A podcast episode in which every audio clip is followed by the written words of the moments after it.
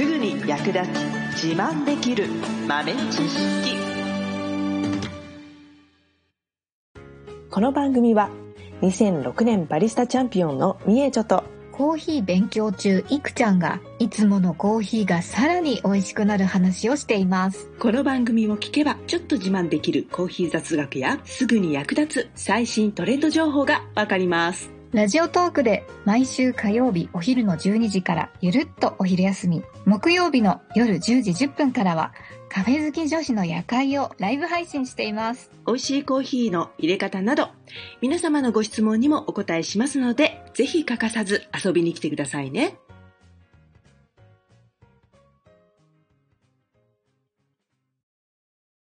みえちょ先生。はい何でしょあのーう、うん。私はい。最近、うん。ハニープロセスハニープロセスとか言ってみんなになんか、うん。あの言ったりしてるんですけど、うん。よく考えてみたら、うん。ハニープロセスの何たるかっていうのを全くなんか知らないまま、うん。あの、言ってて、うん。ちょっとなんかちゃんと、ちゃんと理解しておきたいなと思いまして、おうおうおう。教えてください。なるほど。ハニープロセス、よく聞きますよね。まあ、あのね、まあ知らない方も多分たくさんいるんで、と思うんで、まあ、一つ言えるのは、蜂蜜が入ったコーヒーのことじゃないよっていうことだね、まずね。ありゃ ありゃーって、ありゃーって。なんかね、蜂蜜入ってそうな気がするんですけど、蜂蜜は全く入ってないんですね。これね、えっ、と、ハニープロセスっていうのが、ハニーっていう部分、えっ、と、コーヒーの、まあ、果肉と言っていいのかな。えー、ミューシレージっていう部分があるんですね。で、えーこれが、まあ、果肉なんですが、まあ、ちょっとぬめ、ぬるぬるしているようなコーヒー豆をちょっと覆うようにね、えーまとわりついているぬるぬるした部分があるんですけれども、ー。うんうん。まあここのことを指しています。このハニーっていう言葉ね。へえ。で、えーまあ、そのハニーと言っている部分の残して乾燥させると、そのぬるぬるしていたところが、まあちょっとペタペタした、ペトペトした、乾燥してね、ちょっとペトッとした感じになるんですけれども、まあその、えー果肉が持っているフルーツの要素を、えー種であるコーヒー豆の部分に吸い取ってもらうと。うんそうすることで、まあ、甘みがあったりとか、えー果実味っていうのがね、種にしっかり入り込んで、えーそういった、えー風味を持ったコーヒーが出来上がると。なるほど。そういうことだったんですね。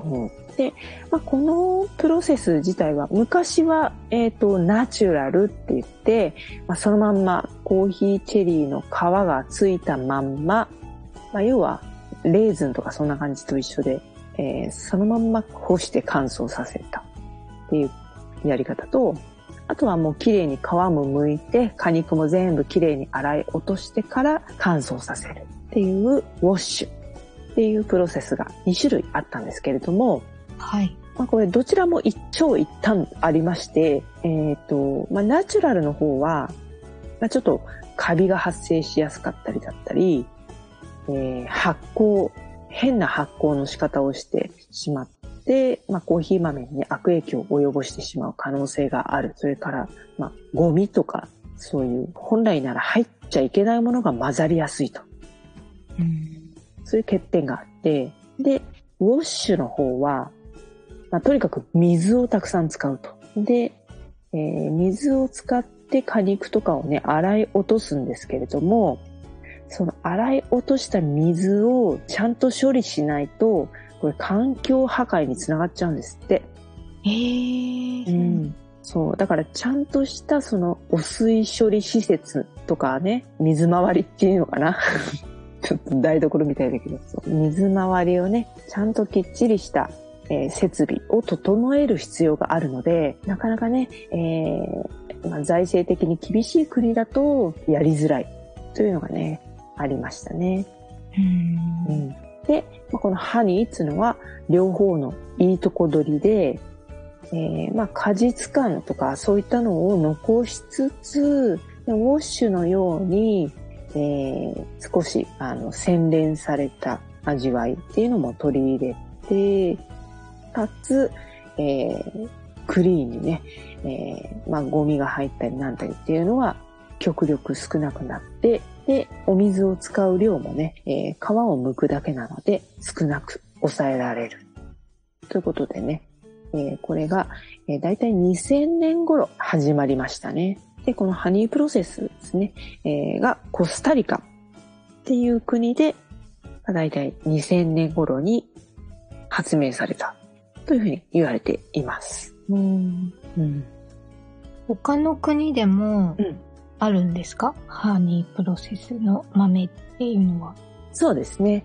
まあ、うんそのやり方をして、まあ、コスタリカでそういうやり方をして、まあ、それが美味しいというふうにまあ評価されることで、えー他の国でもね、導入するっていうことが増えましたね。うんだ今ではね、どまあ大体どこの国でもあるんじゃないかな。南米、中南米は大体どこでもやってるイメージですね。へーうんアフリカは、アフリカはあんまり聞かないけど、まあ、タンザニアとかでは一部聞くかな。あとアジアもとても珍しいけど、若干ありますね。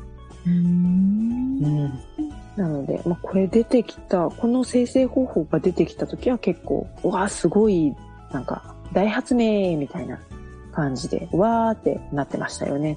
へーうんやっぱりそれくらい、こう、うんかなり際立って味がうん違うっていうことうんですか、そうですね。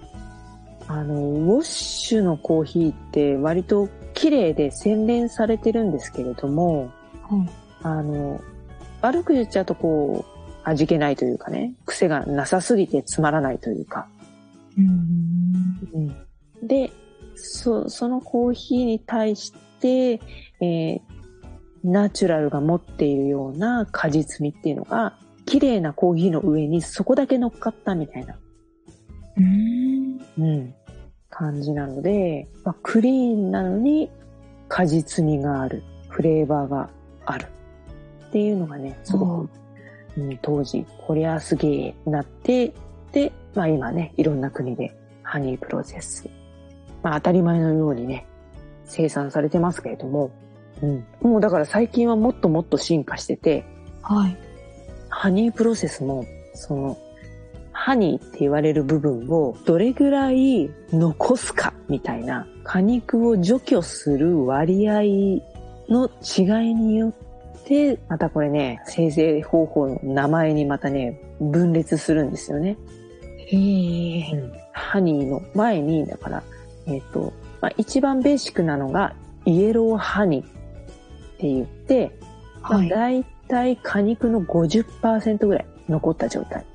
へこれがまあ大体ベーシックなハニープロセスですね。ーうん。で、もうちょっとさらに果肉を除去した。でも完全には除去していない。っていうところがホワイトハニーって言いますね。で、この逆に残していく方向でいくと、レッドハニーですね。ああ、なんか聞いたことあるような気がする。ええそういうことだったんですね。これは、まあ、イエローよりもうちょっと果肉を残し、まあ大体75%ぐらい残す。ああ。ほえそう。で、さらに行くと、えーブラックハニああ、なんか聞ー。いたことある。本当かい？そう。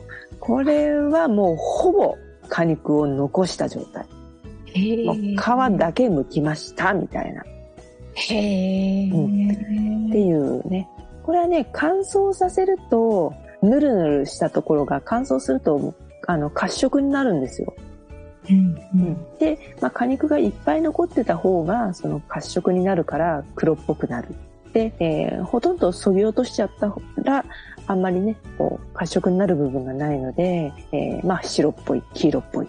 ということで、まあ、その見た目の色で、白、黄色、赤、黒っていう風にね、えー色分けというか、名前が分かれています。なるほどね。うん。だから、ハニープロセスもね、そう、いろいろ細かくね、どんどん進化してますね。すごい。最後までお聞きいただきありがとうございました。あなたのコーヒーライフに少しでもお役に立てたら嬉しいです。ご質問やツッコミは、ラジオトークで受付中。毎週火曜日お昼12時からゆるっとお昼休み。木曜夜10時10分からカフェ好き女子の夜会をライブ配信しています。ぜひ遊びに来てください。ではまた次回の配信でお会いしましょう。